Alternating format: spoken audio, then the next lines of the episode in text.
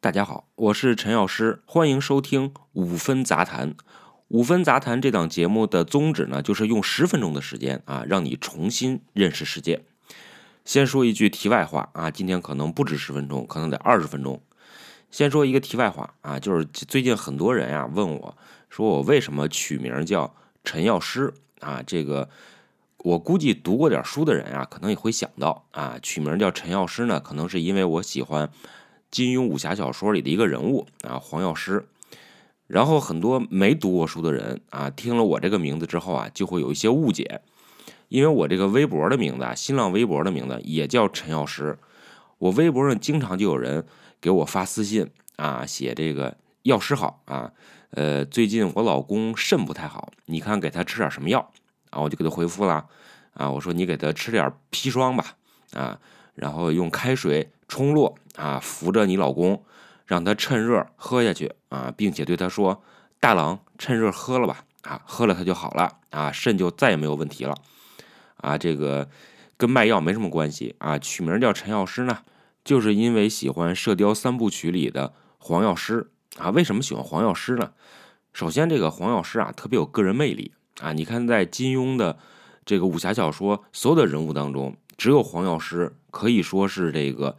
一个趋近于完美的人啊，武功高，有文化，读书多啊，而且呢还会做饭啊，这个琴棋书画啊，吹拉弹唱，吃喝嫖赌啊，全都会啊，所以呢是一个特别有个人魅力的这个一个武侠人物。那另外一方面呢，我特别喜欢武侠小说里的这种奇人异事，就我不太喜欢男一号。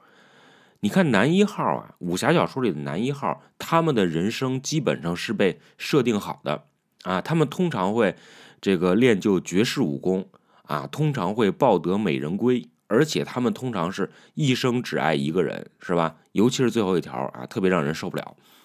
所以呢，我比较喜欢这个武侠小说里的那些奇人异事，因为他们的人生呢是没有被设定好的啊，是未知的。比如说这个。呃，《碧血剑》里的金蛇郎君啊，比如说我特别喜欢《笑傲江湖》里的莫大先生，比如说我很喜欢黄药师。你不知道他们后来的人生会怎么样。当然，《碧血剑》的里边的这个金蛇郎君，我们知道啊，他就死了。但是你知道《潇湘夜雨》莫大先生后来怎么样了吗？你知道黄药师后来怎么样了吗？你都不知道。就因为他们人生是不确定的，所以才更加有魅力啊。于是呢，我就给自己取了个名儿叫陈药师。好，接下来呢，咱们就进入今天的主题。今天咱们什么主题来的啊？今天呢，想跟大家聊一聊日本的天皇啊。这个关于最近日本这个天皇啊，换了天皇了，年号也变了啊，很多媒体都写了，我就不在这儿凑热闹了啊。咱们说说为什么二战之后啊，日本的天皇制度被保存下来。我们先来看看这个天皇在战后的地位啊。发生了什么样的变化？哎，在二战之后，天皇的地位啊发生了什么样的变化？在日本历史上啊，天皇的权威啊一直都极为有限啊，这个我估计大家都知道。一直到了明治维新之后啊，这个日本政府呢重新确立了天皇的绝对权威地位，而且说啊，那个时候就说了，天皇啊是神的化身。明治天皇去世之后呢？无数人感叹啊，一个伟大的时代落幕了，是吧？好像时代是卖卷帘门的啊，天天在那落幕，死个人就落幕，是吧？还有的一些将领啊，比如说日本著名的这个大将叫乃木希典啊，这个哥们儿听说天皇去世了啊，也自己这个剖腹自杀。那到了二战的时候呢，啊，当时二战时候的天皇呢叫裕仁天皇啊，就是昭和天皇。这裕仁天皇啊，也被塑造成了神的化身。在日本偷袭珍珠港之前啊，日本颁布了一本叫做《臣民之道》的法典，它明确了天皇是神的后代啊，日本是神统治的国家。然后一直到了这个战败之后，天皇终于可以说是跌下了神坛，人们意识到啊，天皇就跟这任我行似的啊，即使坐在黑木崖高不可攀的座位上，接受众生的仰望。他也会生老病死啊，喝多了也吐，是吧？犯错也得认栽。当年啊，这裕仁天皇啊宣布投降的时候啊，他说的这个措辞啊，挺鸡贼的啊。天皇怎么说呢？他的意思啊，就是说我是为了万民考虑啊，为了和平决定终止战争。可问题是，您早干嘛来的，对吧？战争不是您先挑起来的吗？那战后呢？天皇逃脱了承担战争的责任啊，他身边那些很多亲密无间的这个将领，一个个被清算了，但他自己呢，却得以保全。这是为什么？美国当时对于天皇的处理的这个问题的讨论呀，非常激烈。有人认为啊，应该废除天皇制度啊，这才能让日本真正实现民主化。但相反的意见啊，似乎更有说服力。那最后呢，就成为了一个主流的论调。因为大部分美国学者认为啊，天皇制啊是日本人的一个精神的根基。那日本人对天皇的精神支配力啊是满怀敬意的。而且呢，美国人自己反思啊，日本人是不了解西方的民主制度的。那美国人呢也无法理解日本人对天皇的敬意，所以对这种传统和信仰啊，应该保持一个尊重的态度。那当时呢，美国有个准将叫这个邦纳啊费勒斯。这个准将呢，对天皇的描述啊，就影响了麦克阿瑟将军对于是否要保存或者废除天皇的一个判断啊。这哥们儿写了一份报告，叫《日本解答》。那这份报告呢，也广为流传。其实当时啊，这份报告比这个《菊与刀》，比后来的《菊与刀》呢，啊，对这个左右日本的前进的方向呢，有更大的影响力啊。这份报告的核心思想是什么呢？就是。天皇制度的保存呀，并不一定会导致日本再度走向战争啊。我们只要遏制日本军队再度掌权啊，消除日本的军事力量就可以了。那天皇呢，是日本的象征，不应该废除。天皇周围的官僚啊，应该由民主选举产生，避免出现军人专政。这样的话呢，就能避免日本再次滑向战争的深渊。那此后呢？美国对日本的改造啊，也基本上遵循着这个原则来进行的啊。他确定了天皇还得有啊这一根本原则之后呢，在美国的支持下，天皇啊就回到了人间啊。以前天皇是神仙啊啊，现在回到了人间。所以到了一九四六年的时候啊，天皇免于承担战争责任的原则就已经确立了。天皇呢就脱下了这个元帅服啊，换上了西装，西装革履的。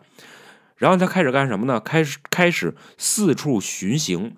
什么叫巡行啊？不是寻衅啊啊，不是出去找美女，也不是那意思，就是去四处视察去啊，确立在老百姓面前确立自己有血有肉的人的形象。说实话，当时这天皇出巡这事儿啊，对天皇来说呀，非常的困难。为啥呀？因为这裕仁天皇呀，为人特别拘谨啊，他也没有受过什么演讲的这个训练啊，不像我似的。啊，这个特别拘谨。然后呢，他在这个巡行的时候啊，穿着特别简单啊，就看着跟个小镇青年似的啊，就经常裤衩背心就出去了，为了拉近跟民众的距离啊。然后呢，他还得找各种机会跟民众对话啊，表现自己很亲民啊。有的时候啊，这个听说天皇要来了啊，有有些地方的这个当地的这个老百姓就自发的去给天皇这个他走的那个路啊，给他扫地啊，给他清理啊，这黄土铺道嘛得。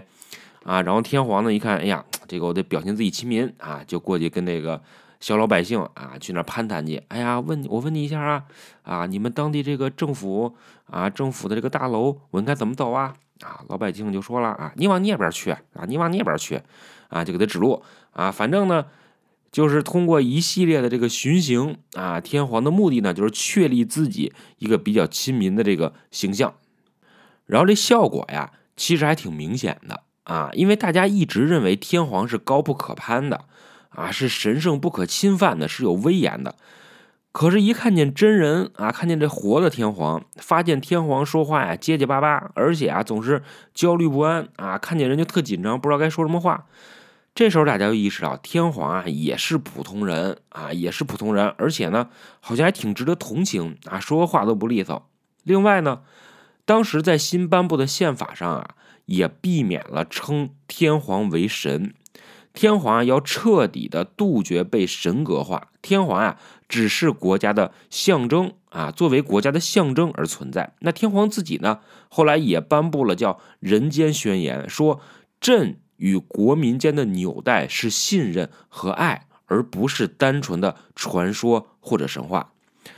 这就是战后日本解决的问题啊，天皇的地位问题。当然了，这个过程啊，也不是我讲的那么简单啊。